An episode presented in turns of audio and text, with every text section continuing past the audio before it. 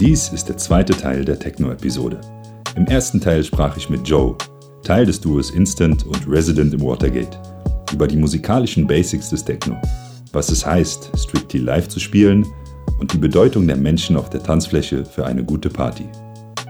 Falls ihr den ersten Teil noch nicht gehört habt, findet ihr den Link unten in den Shownotes. Ansonsten viel Spaß mit Teil 2. Wir starten direkt mit einem Ausflug in eine Partynacht im Watergate. Tu uns doch mal den Gefallen und nehmen uns mal mit in einen Club. Wie läuft so ein Abend äh, für euch ab? Weil ich, wie gesagt, ich kenne Musik bisher nur als Gast und ich sehe die häufig sehr gut aussehenden DJs mit sehr gut aussehenden Frauen und Drinks in der Hand hinterm Pult. Äh, viele davon sehen meistens nicht so angestrengt aus, wie ich es eigentlich erwartet hätte. Wobei, wobei das natürlich auch die Kunst ist, ne? irgendwie bei etwas Kompliziertem entspannt zu sein. Aber für euch gelten ja schon irgendwie, gilt ja schon was anderes. Wie von, du ziehst dir die Schuhe an äh, und zu Hause, um in den Club zu fahren, nimm uns mal mit auf so eine Nacht. Okay. Okay. Klar. Ja, auf geht's. ja. Es kommt ein bisschen drauf an, ähm, wo wir spielen.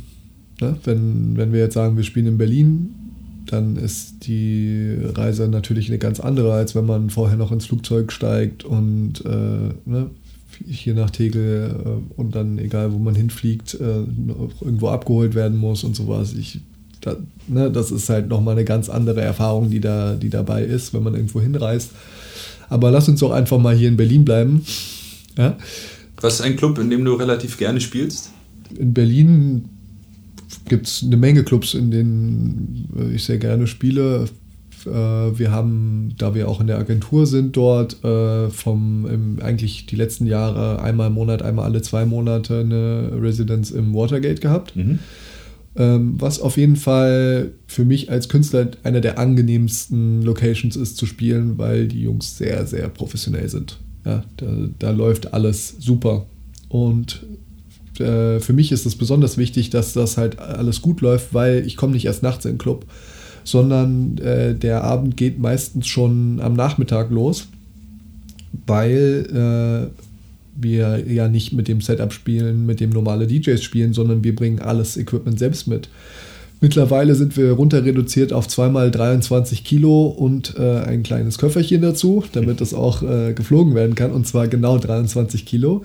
Und damit äh, gehen wir nachmittags in den Club, bauen auf und machen Soundcheck.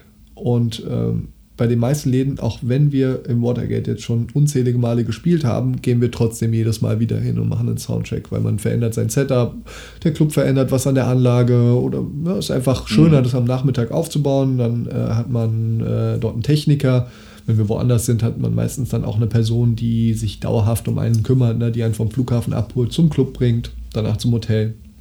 Ne? Und in Berlin, da wir beide sehr nah an dem Club auch wohnen, äh, ich jetzt nicht mehr so nah, aber die, die letzten Jahre, ja, ähm, kann man da meistens hinlaufen. Ja? Und ähm, ja, dann wird Soundcheck gemacht. Daraufhin gibt es dann, in, in, wenn es eine intime Nacht ist, wo sich alle Künstler kennen, meistens noch ein Artist-Dinner, nennt man das. Ja? Dass dann die ganzen Künstler, die in der Nacht spielen, auch die Künstler, die von außerhalb eingeflogen werden, ist ja meistens so, ne? dass dann auch immer noch sehr große Künstler von irgendwo geflogen kommen. Äh, und dann setzt man sich abends zusammen und äh, mit dem Booker des Clubs oder mit einer Repräsentationsfigur des Clubs, die dann einfach so ein bisschen Networking auch macht und man quatscht einfach ein bisschen. Ja, wo, wo die Leute die letzten Wochen so waren, wer gute Musik äh, rausgebracht hat oder vielleicht auch einfach nur über persönliche Themen, ja, je nachdem, wie gut man sich natürlich kennt. Und dann geht es eigentlich, äh, das ist dann schon so gegen Abend und die Clubs machen ja meistens um 24 Uhr auf ähm, und dann geht es eigentlich in den Club äh, je nachdem, wann äh, ich spiele, habe ich auch ehrlich gesagt nichts dagegen, davor noch eine Runde zu schlafen. Weil ich für mich diese Arbeit so anstrengend ist und so viel Konzentration erfordert, dass wenn ich nicht äh, ausgeschlafen bin, ähm, oder ich, ich kann auch vorher nicht trinken und äh, ja, oder irgendwelche anderen Substanzen sowieso alles nicht, weil das gar nicht funktioniert. Das ist nicht äh, das, äh, das das ist gegen die, äh, gegen die Aufmerksamkeit, die eigentlich am Start sein muss. Mhm. Ja. Das heißt, äh, ja, oft spielen wir gerade im Watergate äh, zum frühen Morgenstunden, 4, 5 Uhr, ja, und dann äh, vorher meistens noch ein bisschen schlafen und äh, ich komme dann meistens so eine Stunde vorm Auftritt, anderthalb Stunden vorm Auftritt in den Club, höre so, was, was, wie ist die Atmosphäre und ähm, was wird an dem Abend noch so gespielt, äh, bevor äh, ich gleich spiele. Und dann ähm, bin ich tatsächlich ganz anders als Matze. Matze braucht ganz viel Zeit vorher, um sich alle einzuhören, einzugrooven, mit den Leuten zu quatschen. Und ich bin eher ruhig und ziehe mich meistens sogar, äh, mache dann noch meinen mein Rechner an, dass alles äh, da ist. Äh, schau kurz, ob alles läuft und dann ziehe ich mich meistens eine halbe Stunde vorm Auftritt nochmal komplett raus. Gehe teilweise sogar vor, vor den Club, laufe nochmal um den Block, versuche irgendwie einen Punkt zu haben, wo ich wirklich alleine bin und, und Ruhe habe und am besten frische Luft habe. Und ähm, mache so ein paar Atemübungen und versuche mich wirklich in mich zu gehen und bei mir zu sein, um meine Kraft zu sammeln, könnte man fast sagen. Das hat eigentlich einen Ursprung daher, dass ich früher extrem, extrem starke ähm, Angst hatte vor Auftritten und immer geschwitzt habe und äh, gezittert habe teilweise sogar, weil, obwohl ich nicht unsicher war oder irgendwas, sondern es war einfach eine starke körperliche Reaktion. Mhm. Und daraufhin habe ich angefangen, so Atemübungen zu machen und teilweise auch so, äh, ja, halt so ein bisschen körperlich mich noch zu bewegen, fit zu machen und, äh, und ja, dann. Weißt du, woran mich das erinnert? äh, es gibt ja so mehrere Möglichkeiten, sich irgendwie vor großen Auftritten oder vor wichtigen Terminen oder Momenten mental irgendwie vorzubereiten und zu konzentrieren. Und der Atem ist natürlich mit eine der wichtigsten Techniken, also langsam einatmen, langsam ausatmen, wenn man mhm. sich beruhigen will. Äh, aber auch zum Beispiel irgendwie bestimmte Körperposen einzunehmen, sich selbst groß zu machen und äh, quasi selbstbewusst dazustehen, gerade zu stehen, das äh, schafft ja. auch Selbstachtung. Cool, ja? das äh, Spannend zu hören. Ja, das ist auch ein, äh, wissen auch echt nicht viele. So, das ist äh, einfach ein Ding, das ist für mich äh, sehr wichtig. Und das, wie gesagt, das kam eigentlich aus einer Bühnenangst und ist dann über eine Meditations- und äh, Yogalehrerin, die ich gar nicht kannte, die hat mich auf einem Festival gesehen, einer der größten Shows, die ich je gespielt habe. Ich glaube, 8000 Leute vor der Bühne her ja, und auch zu einer Samstagnachtzeit, äh, ja, so richtig volle, äh, volle, voller Platz. Ja. Mhm. Wo war das? Auf welchem ähm, Das Festival gibt es leider nicht mehr, aber sehr schön. Plötzlich, plötzlich am Meer Festival. Ah ja, in das, Polen war in das. Polen war das, genau, direkt ja. am, am, Strand. Ähm, und das war auch eine, in einer der ersten Jahre und dann auch direkt es sind jemand vom Festival abgesprungen, wir sind danach gerutscht und dann hatten wir da diesen Samstagabend-Slot um von 1 bis 2. Ja, ich, ich stand vor der Bühne, wir sind von Bühne zu Bühne gelaufen, wussten gar nicht, was auf uns zukommt. Auf einmal standen wir auf diesem riesen Platz und die Menge tobt. Ja. Ich habe gedacht, ich werde nicht mehr. Und ich stand hinter der Bühne und war wirklich am Zittern. Hatte auch noch zu dem Zeitpunkt hatte ich aufgehört, auch noch zu rauchen und so. Ja, das war ganz, ganz schlechtes Timing. Ja. ja.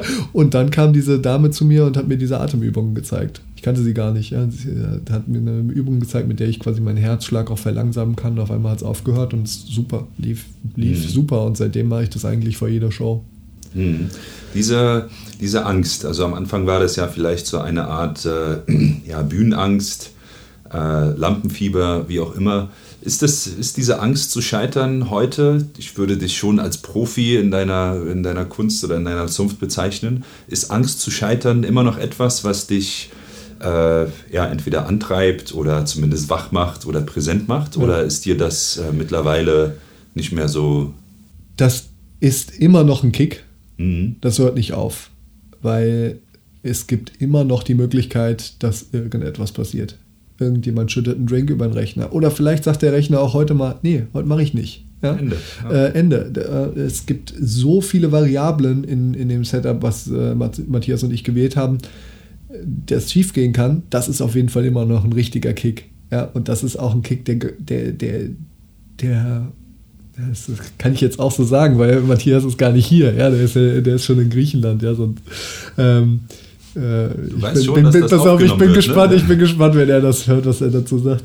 Ähm, es gab sogar Momente früher, in denen etwas nicht funktioniert hat und ich dann gemerkt habe, oh, die Auftritte, in denen was kurz vorm Auftritt was nicht funktioniert hat, waren meistens die besten. Ja? Und habe dann auch mal irgendwann probiert zu sagen, okay, das funktioniert jetzt gerade nicht und dann erst ganz kurz vorm Auftritt zu sagen, ja, ja, doch, es funktioniert alles. Und es ist, ich konnte das quasi künstlich erzeugen. Mhm. Ja? Gerade, also ja, und auf der anderen Seite genauso. Wenn, äh, wenn äh, Matthias irgendwas vergessen hatte oder ja, das ist ähm, und wir dann auf einmal das Setup umbauen mussten oder keine Ahnung, so, so Situationen gibt es halt bei so viel Kram, den man immer mitschleppt und bei zwischenzeitlich auch mal echt vielen Auftritten, die wir gespielt haben, wenn dann irgendwie zwei, drei Auftritte am Wochenende gespielt wird und du auch noch in zwei, drei verschiedenen Ländern bist und sowas, so, da bleibt halt mal was liegen, weil äh, um nochmal kurz die, die, die Club-Geschichte abzuschließen, was passiert in so einer Nacht, nachdem natürlich der Auftritt war, wird im Club dann noch abgebaut. Ja? ja. Äh, das heißt, äh, im Dun in der Dunkelheit wird alles abgebaut und es wird dann direkt zum nächsten Gig geschleppt. Ja, das heißt, da, äh, und dann nachts in, immer noch in dem Adrenalinrausch, ne? die, die Sachen halt quasi zum nächsten Punkt zu bringen und sowas. Ne? Ähm, das gehört ja auch alles in Form Gig und in, in, in Inspiration und äh, was, was bringt einem der Kick, ja, das ist, gehört ja alles dazu. Ja? Oder ähm, Ne, nicht nur, wenn Sachen vergessen sind, sondern vielleicht auch mal, ich kann mich noch sehr genau daran erinnern, haben wir einen Auftritt gespielt, Entschuldigung, einen Auftritt gespielt in, äh, in Moskau, wo wir vorher echt schon eine knallharte Woche hinter uns hatten und echt schon echt viele Auftritte gespielt hatten. Und dann kamen wir, war es der erste Gig, wo wir wirklich beide echt am Ende waren. Wir waren super übermüdet, richtig, richtig, richtig fertig, ja. Und sowas gab es dann eigentlich nicht. Dann war eigentlich immer das Ding, okay, dann lieber kurzer Soundcheck und nochmal schlafen. Aber da war schon ein kurzer Soundcheck und dann ging es direkt los. Ja? Und äh, das hat aber dann die Tatsache, dass dann alles so kurz gestrickt war, dass wir so wenig geschlafen hatten, hatte ja dann auch wieder so einen Kick ausgelöst, der dann den, den Auftritt auch wieder besonders gemacht hat. Mhm. Ja, weil das ja auch dann wieder ein Adrenalin-Rush ist und dann ich denke dann nicht dran, oh, da könnte jetzt was schiefgehen, weil das ist eine Mentalität, die ist zum Scheitern verurteilt. Ja, also da, da, da, da hört es dann sofort auf, da braucht man gar nicht anzufangen, wenn man denkt, ah, das klappt eh nicht. Ne? Aber ähm, das trotzdem im Hinterkopf zu haben und äh, als, als Motivation zu sagen, okay, ne, ich muss am Start sein, ich muss muss sharp sein so äh, und um, um wirklich alles auf den Punkt zu bringen ist auf jeden Fall ein guter Antrieb, ne? um, um, um das meiste aus sich rauszuholen. Und jetzt nicht unbedingt aufs ganze Leben bezogen, aber wenn man halt so ein Projekt hat und wo man sagt, oh, der, das muss jetzt stimmen, ne? dann ist das was, was einen auch in eine sehr kreative, sehr schaffensbereite ähm, Situation bringt. Mhm. Weißt du, das ist, das ist spannend, dass du das gerade so sagst, weil du kommst aus einer eher kreativen Welt, ich komme aus einer eher, ich nenne es mal, rationalen Businesswelt und da sehe ich super viele Parallelen, weil wenn man irgendwie vorbereitet ist und auch in dem Moment sharp ist, es gibt immer einen Faktor, der unbekannt ist und der schief gehen kann, aber seine komplette Energie irgendwie auf diese kleine Prozentzahl, die da schiefgehen kann, äh, zu setzen, ist ja komplett überhaupt nicht zielführend. Ja, ganz genau. Und ja, man muss irgendwie den, den Shift im Mindset äh, bringen, sich darauf zu konzentrieren, okay, wer bin ich, was kann ich, wie gut bin ich vorbereitet und wie verdammt Bock habe ich jetzt gerade hier zu sein. Ja. Äh, und dann, dann ist das schon, dann funktioniert das schon. Ja. ja. Das war jetzt auf jeden Fall auch eine gute Reise irgendwie vom Watergate nach Polen, nach Griechenland, zurück ins Watergate. Genau. Äh, du hast auch gesagt, ihr trinkt beide keinen Alkohol. Hm, warum macht also warum trinkt ihr? Warum trinkt ihr nicht? Also Masse trinkt generell nicht. Mhm. Grundsätzlich nicht, mhm. aus verschiedensten Gründen. Ne? Ja, ich will jetzt niemanden ähm, animieren, hier zu nee, trinken. Nee, gar, das, gar nicht. Das erlebe ich halt irgendwie oft nee. und ich kenne mich auch selbst, dass ich nach einem Bier oder nach zwei Bieren halt in so einen äh, wacheren, irgendwie kommunikativeren und äh, quickeren Lebenszustand komme und mir vorstellen kann, dass der auch ganz gut ist auf der Bühne, aber anscheinend nicht unbedingt. Ne? Naja, das ist jetzt das Ding. Ähm, für dein Bewusstsein in diesem Moment bist du in einem kommunikativeren Zustand. Mhm. Ne? Ähm, dennoch, wenn man das dann mal aufnimmt, was man so von sich gibt, wenn man ein paar Bier drin hat und ah. sich das am nächsten Tag anhört, äh, denkt man auch, hm, was habe ich denn da für Schwachsinn geredet, ja? Was ja auch total schön ist, was ja auch genau der Grund ist, warum es diese Partys gibt, um halt ausgelassen zu sein. Ja? Aber ähm, für mich ist es auf jeden Fall ein Beruf. Ja? Das, ist ein, das ist ein knallharter Job, der in dem ich auf jeden Fall das Beste rausholen möchte. Und deshalb äh, war das dann auch, ich hatte mal irgendwann einen, einen Auftritt gespielt, wo ich äh, etwas zu mir genommen habe und äh, ich habe einfach gemerkt, wie es gar nicht mehr geht. So, ich kam gar nicht mehr kam gar nicht mehr hinterher. Ich war nicht, das hat nicht geklickt einfach für mich. Ja, und ist schon noch was anderes, ob man jetzt mal so einen Schluck am Sekt trinkt oder ob jemand während dem Spielen mal einen Schnaps vorbeibringt, weil ich trinke nicht grundsätzlich keinen Alkohol, sondern ich habe einfach gesagt, wenn ich das machen möchte und wenn ich das als meinen Beruf sehen möchte, dann ähm, finde ich, gehört da auch dazu, damit ernsthaft umzugehen mhm. und äh, zu sagen, ähm, okay, viele Leute verstehen dieses, äh, diese, äh, dieses Level an, äh, was du gehst nachts in den Club und das siehst du als dein Job. Äh, ja, ist halt nicht 9 to 5. Ja, das ist, muss man halt erstmal verstanden haben. Aber wenn man das versteht und auch sagt, ähm, ich möchte auch drei Partys am Stück spielen können, ja, weil wenn du Donnerstag, Freitag, Samstag Auftritte hast und du hast Donnerstagnacht einen Sitzen und musst Freitagmorgen wieder deinen Flieger kriegen, dann geht da eigentlich für die meisten Leute kein Weg dran vorbei, Freitagabend sich wieder einen reinzulöten, damit man das übersteht. Ja, äh, und äh, das ist wie das ist wie jeder andere, der halt mal, äh, ne, also alle Leute, die so ein bisschen mit Kater zu kämpfen haben und nicht nachdem sie sich eine halbe Flasche Wodka reingekippt haben, am nächsten Tag aufstehen und sagen, so, alles geil, ja, sondern Leute, die halt wissen, was ein Kater ist, wissen, dass es halt wenn man am Abend dann wieder ausgeht äh, und wieder laute Musik um sich herum hat, meistens doch dann leichter ist, doch mal nachzulegen, sag ich mal. Ja? Und um überhaupt gar nicht in so einen Rhythmus zu kommen, weil ich kenne viele DJs, die äh, oder auch Musiker generell, die halt definitiv in so einem Rhythmus drin sind, ja, und die auch dann äh, das, das für viele Leute, ich sage jetzt nicht alle, aber für viele Leute äh, grenzt es dann halt auch sehr schnell an eine Abhängigkeit. Und ich rede jetzt nicht nur von Alkohol, das ist auf jeden Fall ein großes Thema, gerade in der elektronischen äh, Szene ist äh, Konsum und ähm, Drogenkonsum jetzt im weitesten Sinne, ja, mhm. nicht nur Alkohol, sondern ne, alles, was da sonst noch passiert, ähm, ist, ist ein, ein, großes Thema. Gerade auch als diejenigen, die sich damit halt äh, vier Nächte die Woche umgeben. Naja, klar, ich meine, allein, ich finde, sehr, sehr spannende Sache. Allein bei den Gästen. Ich meine, äh, ich bin auch eher ein Morgenmensch. Der steht um äh, 7.30 Uhr auf, ist komplett da und äh, will irgendwas tun. Und wenn wir dann halt feiern gehen und ausgehen in Berlin, dann geht es um 0 Uhr los, sage ich mal. Oder man ist im Club um 1, 2, 3, wann auch mhm. immer. Äh, und die Nacht irgendwie zu, zu verlängern. Entweder schläft man zwischendurch, ich bin da nicht so gut drin, oder schläft vor.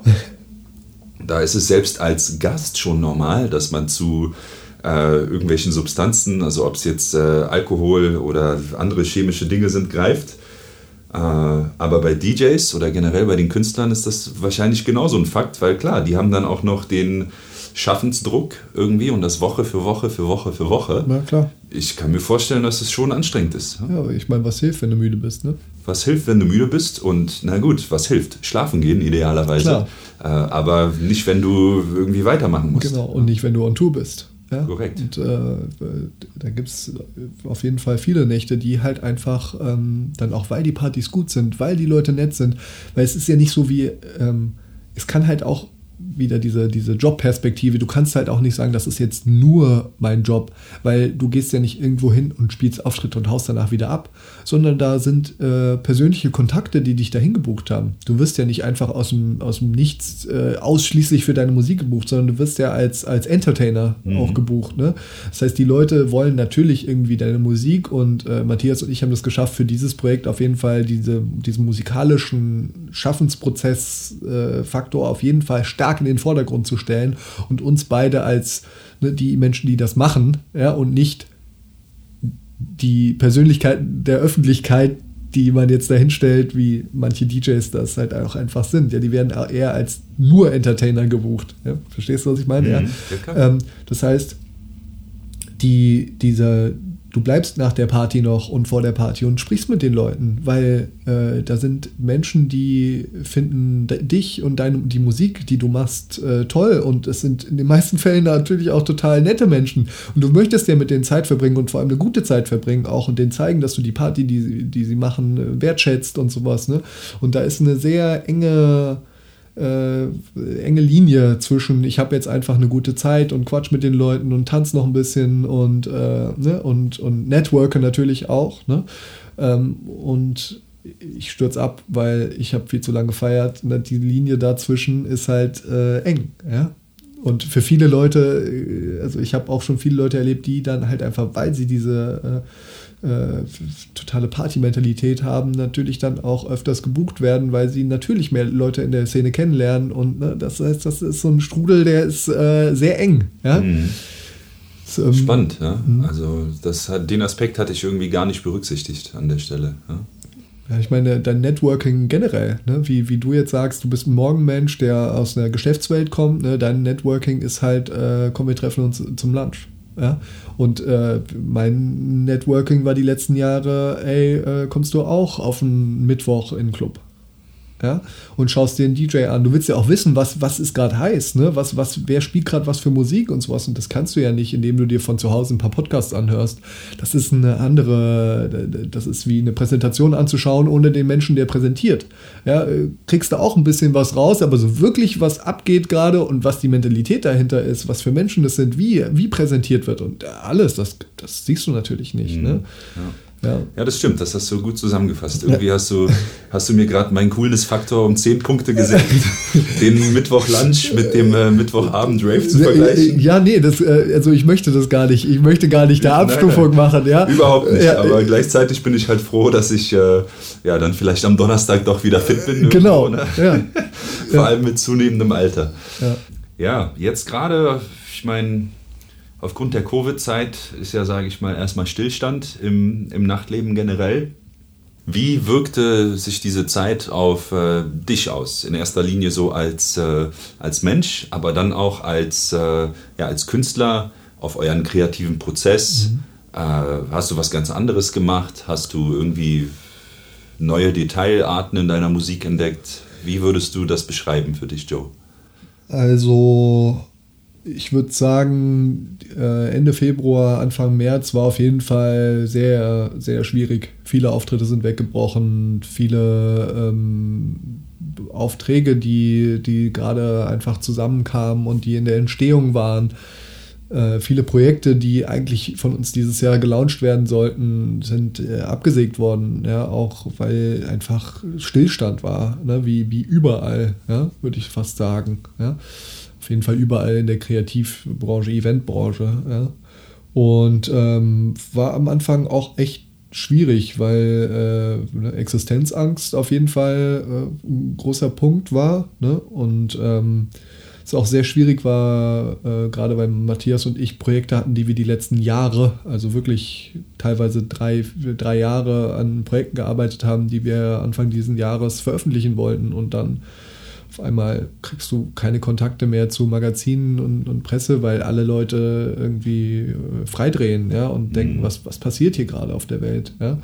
Es war auf jeden Fall schwierig.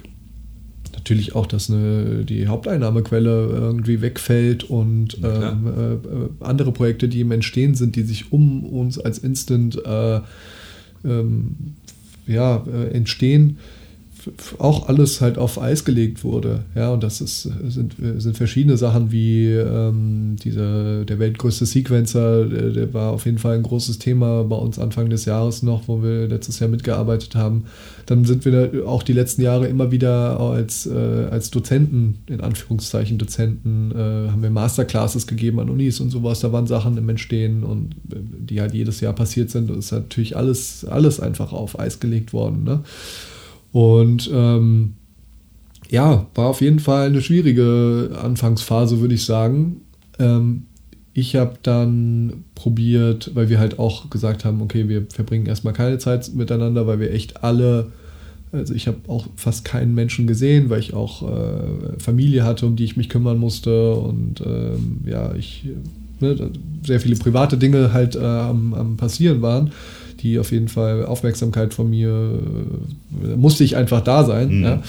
Ähm, und habe dann versucht, aber diesen, diese gesamte Kreativität der letzten Jahre, dieses, dieser konstante Schaffensprozess, also wirklich, das ist ein, äh, dieses ja, dauerhafte auf der Bühne stehen, jedes Wochenende Ja, ähm, immer wieder neue Songs schaffen, immer wieder, immer und immer wieder. Nie so sagen, okay, das ist jetzt das, was jetzt gerade mich oder uns als Projekt identifiziert oder gar nicht, sondern immer wieder nur, der, der Auftritt war vorbei und wir haben schon wieder darüber gesprochen, weil das, was wir als nächstes, was war nicht so gut, was war sehr gut, wo, wo ne, weil diese, dieses ähm, dieses Revue passieren lassen ist bei uns auf jeden Fall ein großer Faktor, dass wir immer wieder angehört haben, was wir gemacht haben, immer wieder darüber gesprochen haben, wie die Partys gelaufen sind und sowas.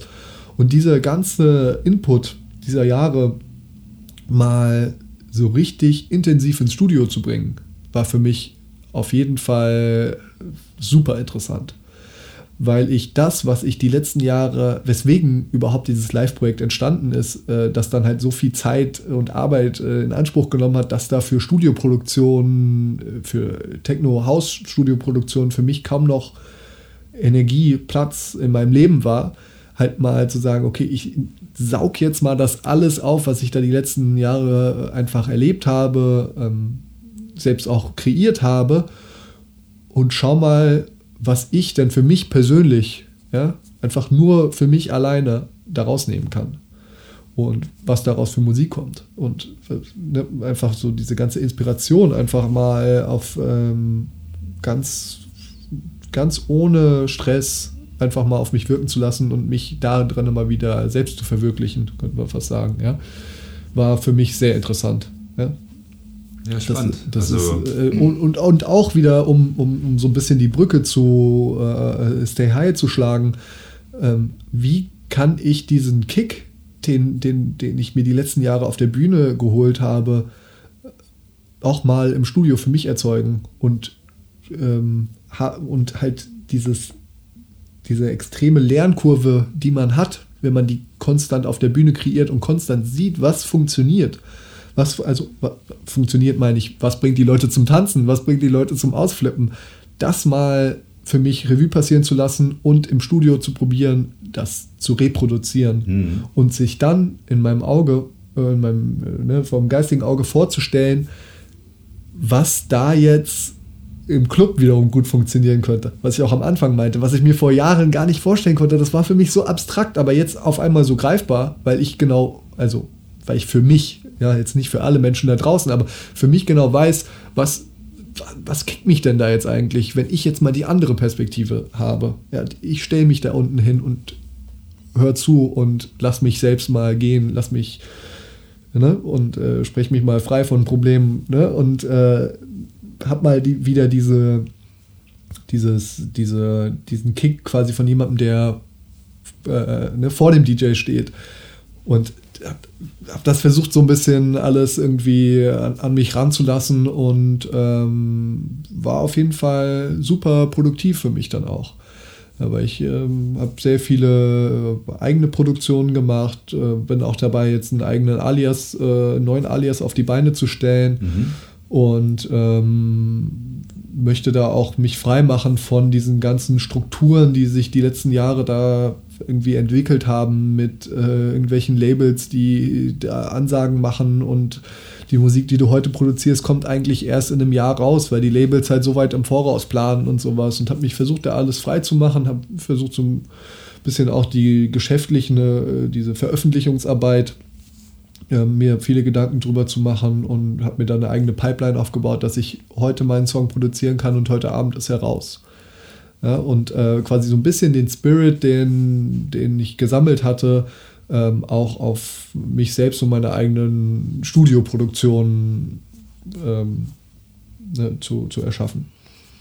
Joe, mit deinem äh, Satz zu dem Reproduzieren deines Kicks, den du sonst irgendwie äh, live erzeugst oder live erlebst äh, im Studio, hast du für mich irgendwie so ein sehr, sehr schönes Schlusswort hier im äh, im Stay High Podcast geschaffen, weil dieses Gespräch ehrlicherweise hat mich auch etwas, äh, was heißt überrascht. Also es ging in eine Richtung, die mich tatsächlich, die mir auch aufgezeigt hat, was das Ganze irgendwie bedeutet. Also an erster Stelle natürlich großen Dank für die Mitnahme hinter die äh, Kulissen eines solchen Puls und auch irgendwie das Verständnis von, von Techno, aber vor allem äh, in die Mitnahme in die Welt des Momentes wo irgendwie alles, was zählt, das ist, was man gerade macht, unabhängig davon, was man irgendwie erschafft und der Nachwelt hinterlässt. Das ist nämlich manchmal bei, äh, bei, mir, so ein, bei mir so ein Leitmotiv.